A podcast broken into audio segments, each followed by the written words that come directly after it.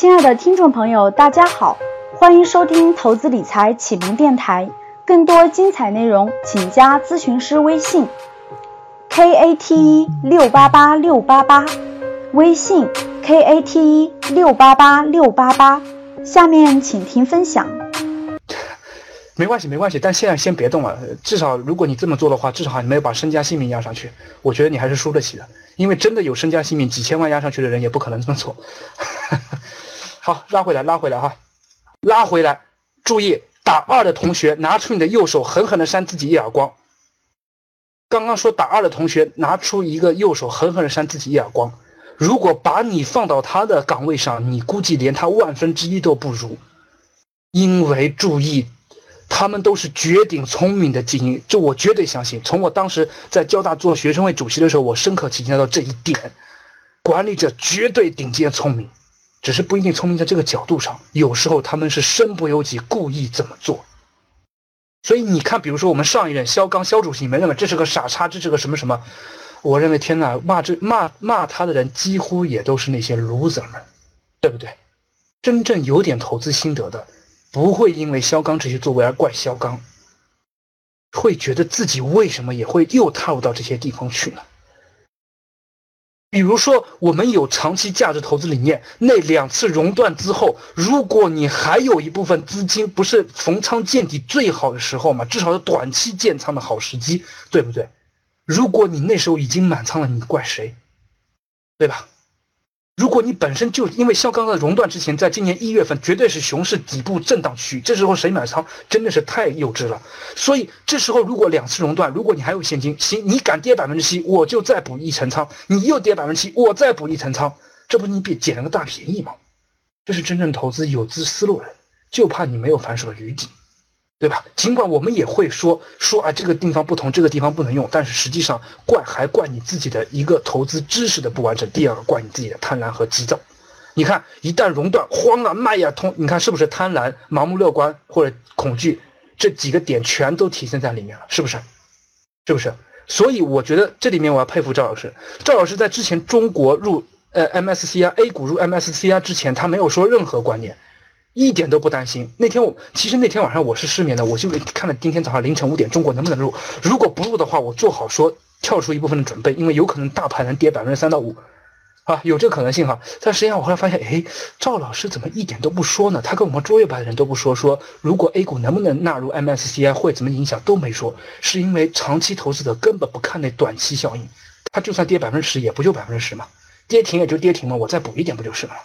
如果不跌停，结果最后这件事情，中国股民还算比较争气啊，居然说涨了一点。当然，这个东西前后有有原因，因为它前两天端午节之前跌的这个部分已经预期判断说 A 股纳不了 MSCI，所以市场预期已经跌了，所以没有纳入，正好落定石头，利空消息放空了，然后接下来就可以稍微那天大概 A 股涨了百分之一点五，是吧？一瞬间亏本就变成盈利了哈，尤其是当时冲在前沿的证券股等等，啊，这些我稍微扯得有点远，但不说，要注意到。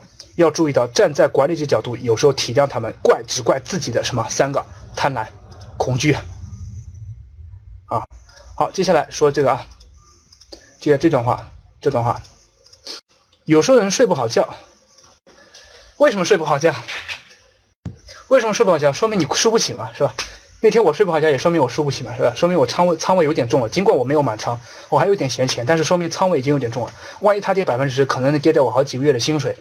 那这个东西就有点重了，所以在《期货大作手风云录》这本书里面，经常反复强调这么一句话。我身边的同事看到机会了，借钱要建仓。哎，天哪，文苗，是机会用自己的钱建仓，借钱建仓，万一他亏了呢？借钱就是杠杆一样的道理，只是一大一小的而已，千万不能借，千万不能借。文淼哈，无论你是不是我们正式学员，可能我第一次看到你的名字，但是告诉你的朋友，至少格局的观点，不要借钱。不要借钱，哪怕真的明天能大涨百分之十，我可以先去借一个亿，但是有可能，很有可能你一旦有这个希望的时候，明天可能就跌百分之十给你看。这就是咱们很多，这就是，这就是咱们很多很多投资新人犯的错误。你但凡觉得好像是个机会，一般市场都会，A 股市场专治各种不服嘛，对不对？你想准备跌，它就涨给你看；你准备好了涨，它就跌给你看；你准备好它要准备大涨，我就震荡给你看。你什么时候说卖空了，好，它立刻涨给你看，就是这样。所以实际上还是因为知自己的知识和心态没摆正，啊，知识和心态相辅相成。好，第二个生病啊，不要等到生病时候才会觉得赚钱是第二位，所以养足身体，养足身体。所以这里面问大家一个问题，待会儿里面还会讲，里面期货大作大作手里面还会讲，为什么赵老师每天早上会要打一段八段锦？为什么赵老师每天早上会打八段锦？或者关注我微信的人知道，我其实每天都在 keep 健身。之前没用 keep 的时候，我每天跑步，隔两天就会跑一次一万米。你知道为什么吗？不是应该按照赵老师这种投资理念，我们应该每天扑在股市上面吗？为什么？keep 好不好不是关键点，一会儿再说。实际上是因为这样的，真正的原因是因为这样，因为我们格局教的是长期投资，所以我们不需要盯盘，这是第一个，所以我们不会像那些操盘手那么忙。第二个呢是，如果你挣钱了，你未来还得有命去享受啊。第三个还有原因是因为我们是讲师很累，所以我们每天需要锻炼来聚气。所以刚刚有人说为什么春哥语速那么快，不需要呼吸，实际上是我气比较足，我这一口气其实你们听哈，我不换气，我说话很快，并且能拖得很长。对吧？实际上其实我肺活量比较。哎，青文山你终于来了，刚刚跟你互动你不在，你现在终于冒出来了。其实还有一点原因，其实大家都知道，聪明的同学应该能听得出，因为我之前是做 B to B 工程销售的，那个销售必须天天应酬、喝酒、熬夜，跟客户吃喝玩乐，对不对？所以我当时其实工程那几年四五年，虽然积累了很多财富和社会经验，也积累了一身很多很强的销售本领，但我实际上身体是透支很多的。啊，各种各样的富贵病都有。我现在回回过来，回过来，其实是还那年的债，那年的债啊。我们大家猜一个小问题吧，反正今天估计时间肯定是拖了。问大家一个小问题哈，如果我今年重新回到二十二、二十二、二十五岁，我自己去做做销售，你觉得我还会选择这样的销售吗？答不会的同学，拿起你的右手打自己一耳光。答会的同学。应该是经常听我知道我的知道我的这个风格。如果你不做销售，你还想做啥？年轻时候就要拼。这就好比上次我在内部培训时候，我对男销售和女销售说了两句话。第一句话，女销售一旦发现你就是我们格局自己的班主任，女销售一旦发现你身体有问题，立刻别做，立刻调整休息，因为你是女生，你的身体比其实比男生更宝贵。如果是男生，没有任何理由给我拼，直到你吐血为止，因为这个社会看的就是你的实力，而不是看你的尊严。也不是看你面子，女生我们会稍微柔弱一点，因为毕竟女生我们社会会稍微关注一点点，对不对？这话虽然很粗糙，但是这话道理是不是非常正确？这话是我们不得不承认的，至少是中国国情社会的真理，是吧？是不是？尤其是男生哈，女生拼不拼另外一回事。我是建议女生呵护好自己身体，因为毕竟女生，毕竟女生为了生孩子，毕竟女生为了还要亲相相亲结婚，我们不希望。其实我最怕看到女生成为一个女强人，最后说有了事业却失了家庭。而男生毕竟还有回旋的余地，如果前面几年拼几年，他还能回旋的余地。这话是比较送给很多有时候想逃避不敢打拼的很多小男生的啊，很多小男生的，对吧？所以这里面是一个度，如果你到了四十好几还拿命换钱就不值得了。如果二十好几稍微拼一下，我觉得是值得的。这里面就是一个小小的度而已。这个话如果断章取义说绝对了，完全错误，对不对？完全错误。所以这里面就是一个度而已。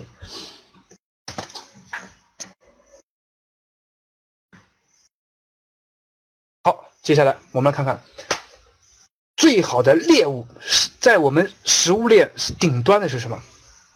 感谢陈哥，明天去健身，别这样，别这样，明天别这样。呃，卢瑞同学，别我一说就健身，这跟投资一样的，老师一说这股票立刻买，不是这样的，稳一点，慢一点。食物链顶端是鳄鱼，书里面书里面是这么讲的，鳄鱼要比狮子还在食物链顶端。尽管可能单挑 PK 的话，鳄鱼 PK 不过狮子啊，的确出现过好多次新闻，老虎、狮子都能吃鳄鱼，从来没出现过鳄鱼吃狮子的这种新闻，狮子的新闻。为什么？因为他从投资理念是这样：第一个，很多散户是绵羊，没有群体进攻力，也没有群体判断力，只会吃吃草。你但你知道绵羊有个最好的什么优点吗？绵羊最好的优点就是跑得快。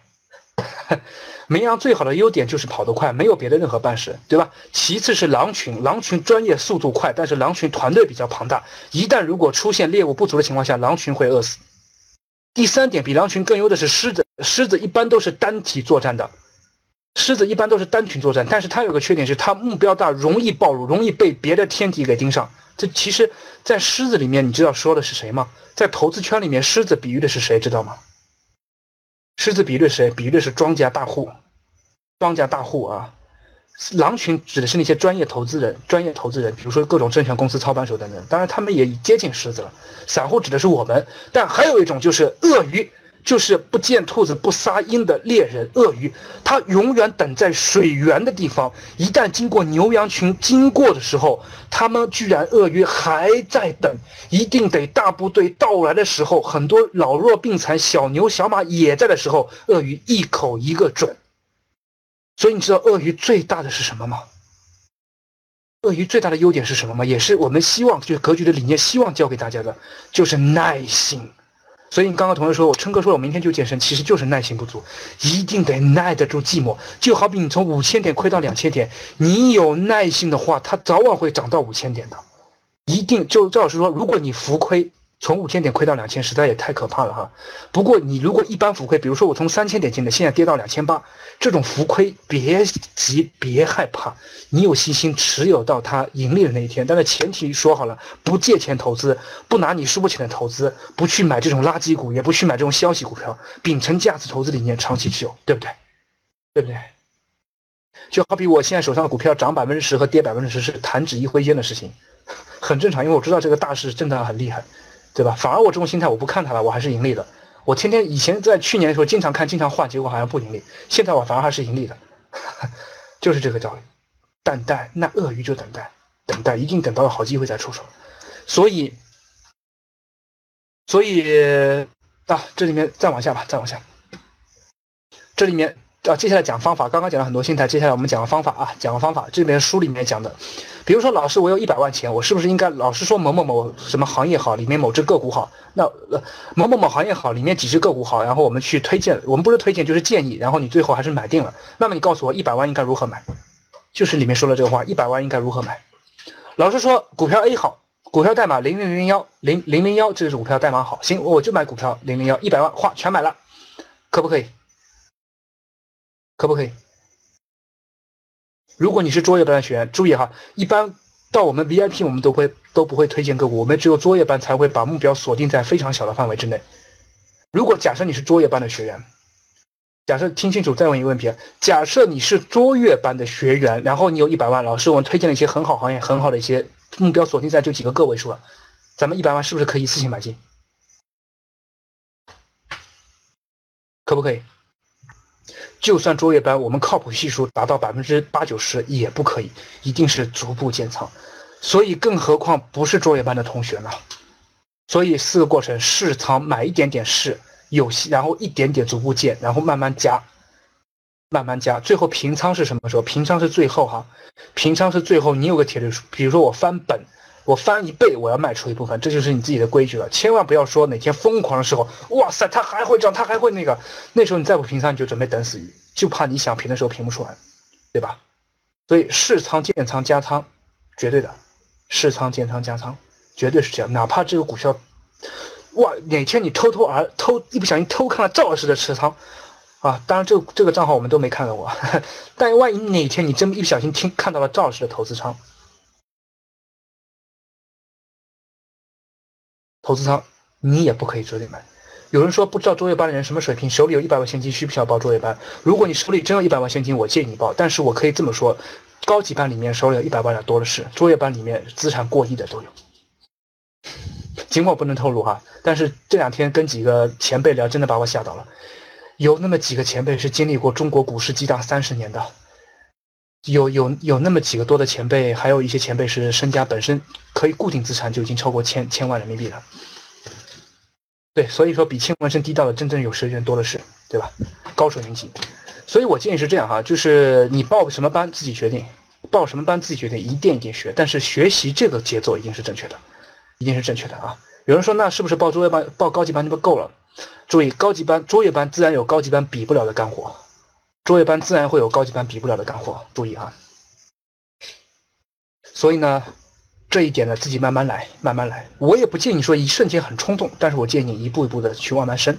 毕竟未来作业班还是可以补差价升级的，这一点倒还是好啊。慢慢学，这话很实在啊，很实在。如果我说啊，行，都报作业班，你们都报作业班，作业班才最好的，那么此刻我这个黄仁生就是个骗子，对不对？对吧？但作业班可能会可能会接近一级半市场，我不敢说一级市场，但是可能会可能会接近一级半市场啊。作业班是投资资产可以达到五十万以上，闲钱投资达到五十万以上，并且有一套房产的人的人，如果说没达到这个级别的话，咱们稍微缓一缓，稍微缓一缓，毕竟不能打肿脸充胖子，对吧？好，都很实在啊。其实我觉得我说话还是比较实在的，尽管我的话术里面，因为我是销售，其实我每句话术里面几乎都有营销成分。其实能听得出来，但实际上还大部分还算比较靠谱吧，大部分还比较靠谱吧，给自己脸上稍微抹抹金啊。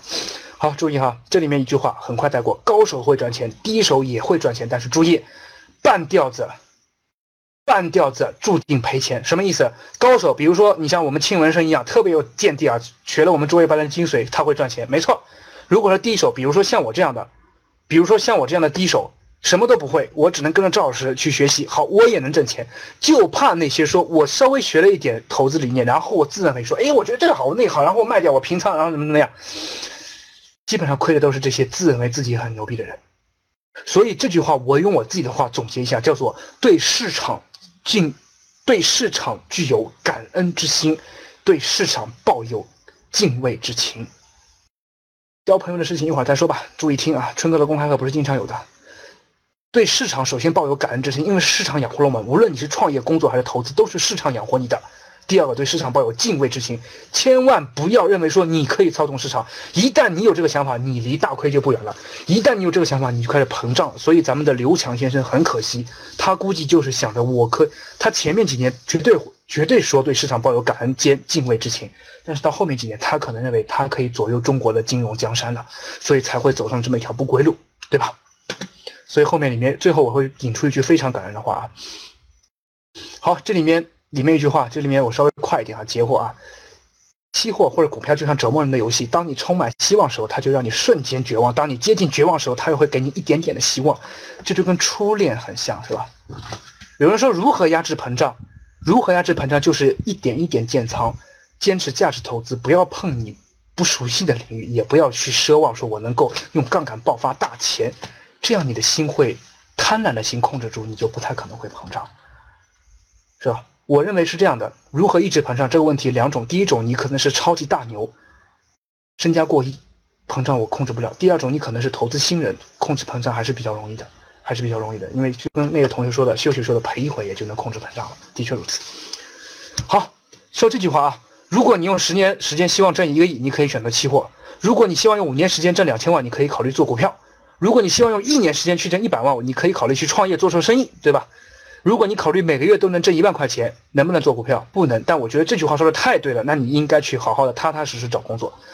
这句话是问认为我整部书里面我第一次拍着大腿拍案叫绝的这么一段话，拍着大腿的这么一句话，看看这句红色字里是不是特别有哲学意义？如果你想一个月稳定做一个一一万，就应该去打工。做什么投资啊？投资挣不了钱，去学习为未来做基础，对吧？而且尤其是五年挣两千万，这个东西还真是赵 老师的目标。赵老师的目标，赵老师作业班不是建了一个实验仓嘛？应该小兰还是庆文生，应该咱们都看到哈，这个实验仓。但不要说实验仓，真具体持仓情况，这实验仓就是前面一个礼拜刚建的，十万块钱，准备用二十年，准备用二十年去做，二十年去把它翻到一百倍，二十年把它翻到一百倍。然后呃，这里面。当然，赵老师还有两个超级大账户，一个是固定持有，一个是十年逐步定投的两个超级大账户，在桌位班上都讲了，对吧？所以实际上这幅这段话其实其实跟赵老师的理念是秉承一致的。所以很聪明的是哈，比如说我们格局有个员工也有点钱，然后一看赵老师建仓，行，他也跟着一模一样建了个仓，他又准备坚守二十年。我觉得这个这就是在科技打工的好处，是吧？他不是做一般学员，他是打打工的好处。但是注意哈，这是这是你要耐得住寂寞的。我相信绝百分之九十九的人坚持不到这二十年，百分之九十九人有可能那啥啥啥了。哎，李婷说的好，这就是傻人也能挣钱的关关键啊。有人说还招人吗？现在注意，格局招人，现在的格局招人的权限现在汇总到我这边来了。你要先过我这一关啊！你其实听我的讲课就知道，实际上我对人要求，啊，我不是一定要我严格。比如说你要跟哪个班主任合作，我我会把关，但是你正式来格局，我会面试。但你们其实听我讲课，听我很多的表达，知道其实我对人才的要求是很，不是严格，是苛刻的，是苛刻的。你们能感受到吧？应该能感受到一点哈。其实我对人才要求是很苛刻的，哪怕我再再是再傻不拉几，在在那，实际上一旦严肃起来，应该是非常苛刻的。所以哈，所以尽量不要来格局打工，在我手下打工很厉害的，呃，很很很痛苦的啊。你去问咱们上海的婷婷老师，婷婷老师今天下午打电话，她说我春哥为什么我出去打电话？因为我不敢在你面前打电话。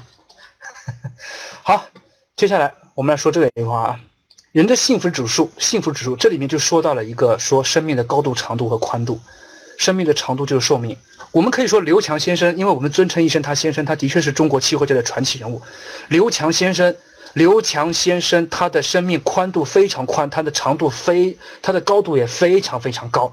但是刘强先生可惜他的生命长度比较短，对吧？所以刘强先生的影子师傅，呃，Liver Livermore，利弗摩尔，英文叫 Livermore，也是如此。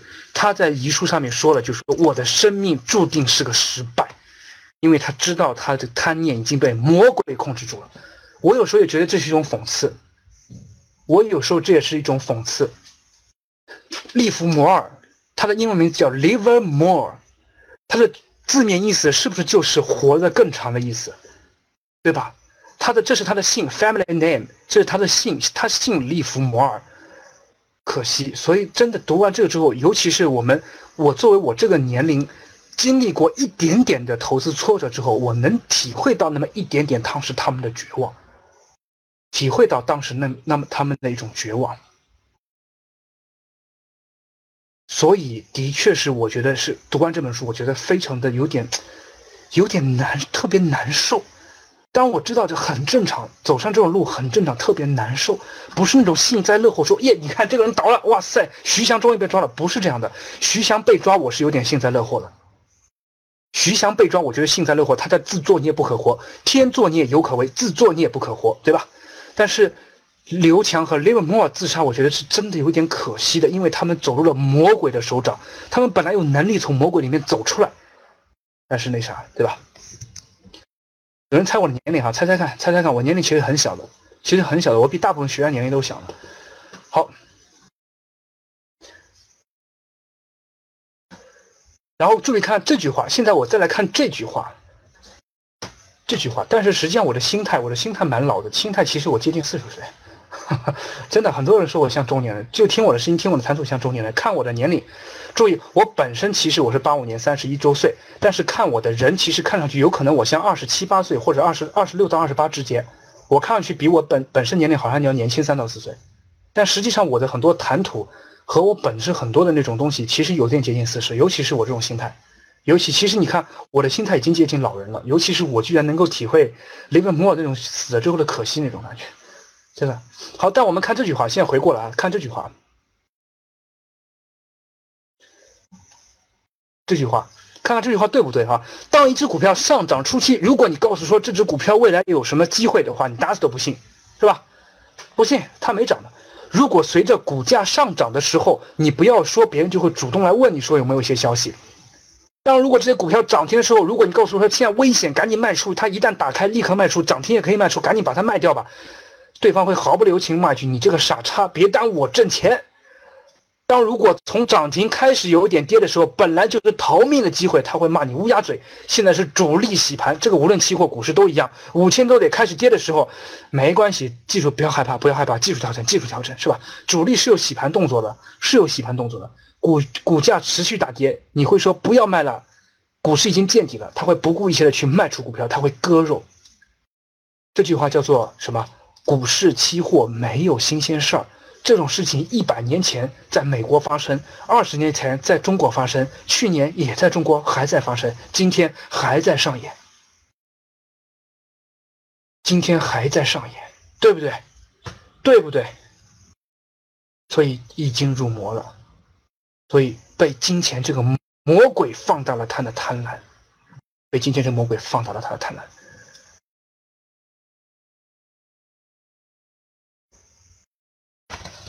是吧？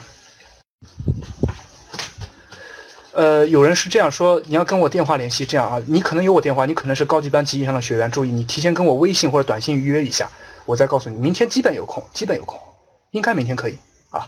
但是那个切记不要经常随时随地打电话，因为有可能你会打扰，因为我经常能遇到有些学员，那有些我知道，你如果接起来说真的很救命的事情，或者很对你很重要的事情，我肯定哪怕半夜我不，但我就怕接起电话说，哎，琛哥，你看我这股票能不能买？我恨不得要把你拉黑。所以你跟我最好提前预约一下，我排个时间，然后我们慢慢聊。其实都知道，实际上预约好电话的，我跟同学我都是非常耐心的解决各种问题的。但凡临时跟我打扰我的，如果你是重要事情，没关系，我抛开一切问题，我就跟你解决。如果发现你是自己没有想清楚的话，我是真的有拉黑你的心态的。所以有时候你会觉得我脾气很大，脾气很大，实际上是被很多学员气的。唉。开玩笑，开玩笑！基本上就是还是尽可能愿意帮助学员。这里面正好接这话题，也是打扰一下。曾经被我很多凶过的、被我骂过的或者说过的学员，不要往心里去。说实话，如果我真的对你失望了，我就会把你，我不会说一句话，我把你拉黑就是了。如果我还愿意说跟你抽你膝盖、骂你或者什么事情，说明我还是帮你的。毕竟咱俩之间没有，基本大部分同学我们没有见过面，对吧？基本大部分同学我们没有见过面，我们也没有直接利益关系，所以实际上还是，但是我还是要跟很多同学道个歉，这点的确是我不好，我还是要像很多名医一样的耐着性子跟很多病人去一点点诊断把脉，对吧？好，不说了啊，就不说了。好，然后我们看看这个啊，读完此书我心里堵得慌，然后我们立刻进入一一部电影的分享。读完此书我心里堵得慌，我刚刚说过了，然后我立刻。我立刻进入我们今天的另外一部电影分享，因为紧接着，紧接着这部电影啊，紧接着这部电影，大空头，大空头。二零零八年金融危机爆发，讲的是华尔街几位非常有独特眼界的鬼才，在信贷风暴、次贷危机、CDO、CDO 这个魔鬼产品，这个他们里面写的是 CDO 啊，魔这个魔鬼产品之前，应该是 CDO，不是 CDS，CDO。然后呢，开始去做空，开始去做空，什么意思？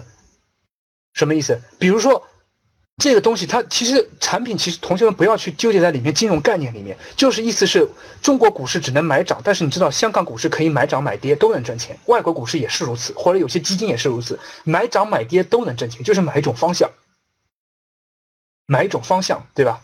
买一种方向，所以呢。他就是做这个上戏，他们看空美国市场，他们知道说，他们知道说金融会往下走，金融会往下走，所以他们做另外一个方式，所以叫大空头嘛。他们所以这部电影叫《The Big Shot，》，就是卖空做空。台湾的台湾地区的译名叫做大卖空，香港地区译名忘了叫什么。香港地区是四个字的译名，也很比其实比我们大陆的译名，大陆地区中国地区的译名更有效，更接地气啊。好，然后里面我们讲几个场景，讲几个场景。第一个，布拉德皮特，布拉德皮特是这位银行家。第二个是咱们的蝙蝠侠 Bruce Wayne 啊，他演员叫什么名字忘了。第三个是这位叔叔，我重点分析这三个人。这位这位帅哥我不分析啊，猜猜看为什么我不分析这位帅哥呢？知道为什么我不分析这位帅哥吗？看过的回答我一下，为你知道为什么我不分析这位帅哥吗？不是，哎，说的对，荣少说的对。因为比我帅嘛，所以我不分析他，是吧？另外三位没我帅，所以我讲他。突然间成个神经病哈！因为这个帅哥比我帅，所以我就不分析他。然后我来分析这三位没有我帅的这位大资本家哈。开玩笑，开玩笑。第一位布拉德皮特，第一位布拉德皮特。有人说什么幽默感、情商，或者是关键时刻化解自己。说实话，刚刚我有点累，其实我刚刚有点累，所以我我有时候会自己开自己玩笑来调节一下自己，就当是废话吧。好，第一位布拉德皮特。布拉德皮特这位银行家，他是已经有退休的银行家，然后他帮助两位年轻人去做这个局做空，但注意啊，注意，在他的两个年轻人做了一笔很大的交易之后，成功之后，这两个年轻人在一个赌场里面开始跳舞了，很开心哇，跳舞跳舞很开心。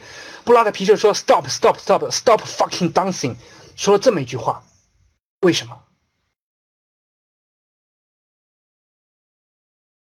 因为布拉德皮特说了一句话，就是说，如果你们赌赢了，就是美国几百万人的失业，几万人的死离，呃，几万人将会死去，很多人将无家可归，孩子将没有爸妈。如果你们真的赢了，你们赌的是美国糟糕的未来，所以你们已经挣钱了。So stop fucking dancing，再这么跳舞就过分了。所以其实布拉德皮特讲了一个真正有良心的投资者的一个心态。但实际上我也是这么想，但是注意哈，待会儿场景三里面也有，就是其实他已经赚了人民的血汗钱。说实话，布拉德皮特还是有点良心，但是说实话，他其实手上也沾了血，对不对？毕竟他赚的钱是做空头的钱。其实上，实际上这这部四个电影里面的四个人，其实都是最后难免于自己的良心，他们挣的钱都是人民的血汗钱，包括银行家很多傻逼的钱，他们都挣了。所以从这个角度讲，待会儿最后讲，他们有可能自杀不过分。如果布拉特皮特真的赚了这笔钱，最后他赢了大头，但是还是看到美国最后很多人是无家可归、失业乃至死亡，他最后有可能也会自杀。所以注意，刘强的死是死于他的贪心和杠杆，那么咱们的 Livermore 有可能死就是死于布拉德皮特电影当中的这种心态，因为他看到他赚的钱是不该挣的魔鬼钱。他认为自己已经没办法洗白了，所以他宁宁可以死谢罪，有可能是这种心态。注意，不一定绝对是有可能，我只是揣测电影人物，只是揣测电影人物哈，揣测这电影人物。当然，实际上作为我们大部分教室里面人来说，是吧？我就好比我曾经在销售里面讲了一句话：一同样一一根金条放在我们面前，你告诉我这根金条是良知赚来的，还是这根金条是血汗赚来的，还是这根金条是恶心赚来的？这两根金条都是金条。这个这个桥段的出自是来自于《潜伏》这部电视剧，经常被我拿在销售课里面。